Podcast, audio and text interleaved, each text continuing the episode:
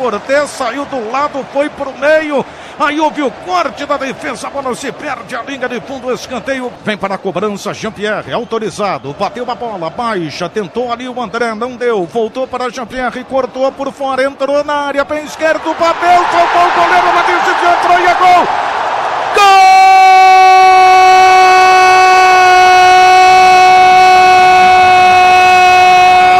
do Grêmio, Leonardo Gomes põe a bola, ela toca no goleiro. Parecia não ter um endereço do gol, parecia ser uma defesa.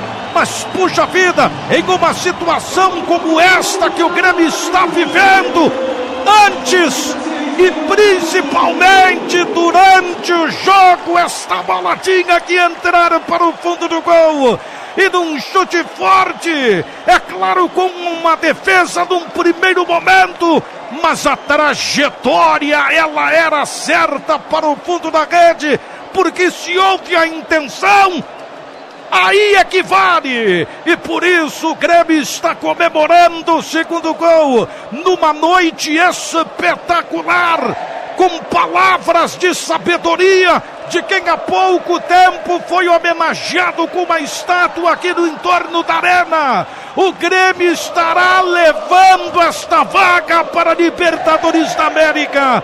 10 de partida, segundo tempo de jogo aqui na arena. Grêmio, Grêmio, a Libertadores te ama, Grêmio. Dois para o tricolor, zero para o Rosário Central.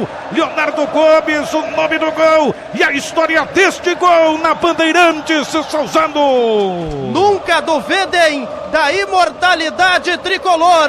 Nós estamos começando a reviver aqui na Arena um novo capítulo desta história. Pois é, na cobrança de escanteio, o Jean-Pierre, com toda a categoria que Deus lhe deu, limpou a marcação, cruzou para o centro da área. O Leonardo Gomes, eficiente na defesa e artilheiro no ataque, tocou para o fundo da rede de Ledesma. O Grêmio amplia o marcador aqui na arena. Leonardo Gomes, o nome do gol. Grêmio 2, Rosário Central 0, César Cidade Dias. Estamos vivendo o jogo da maioridade de Jean-Pierre.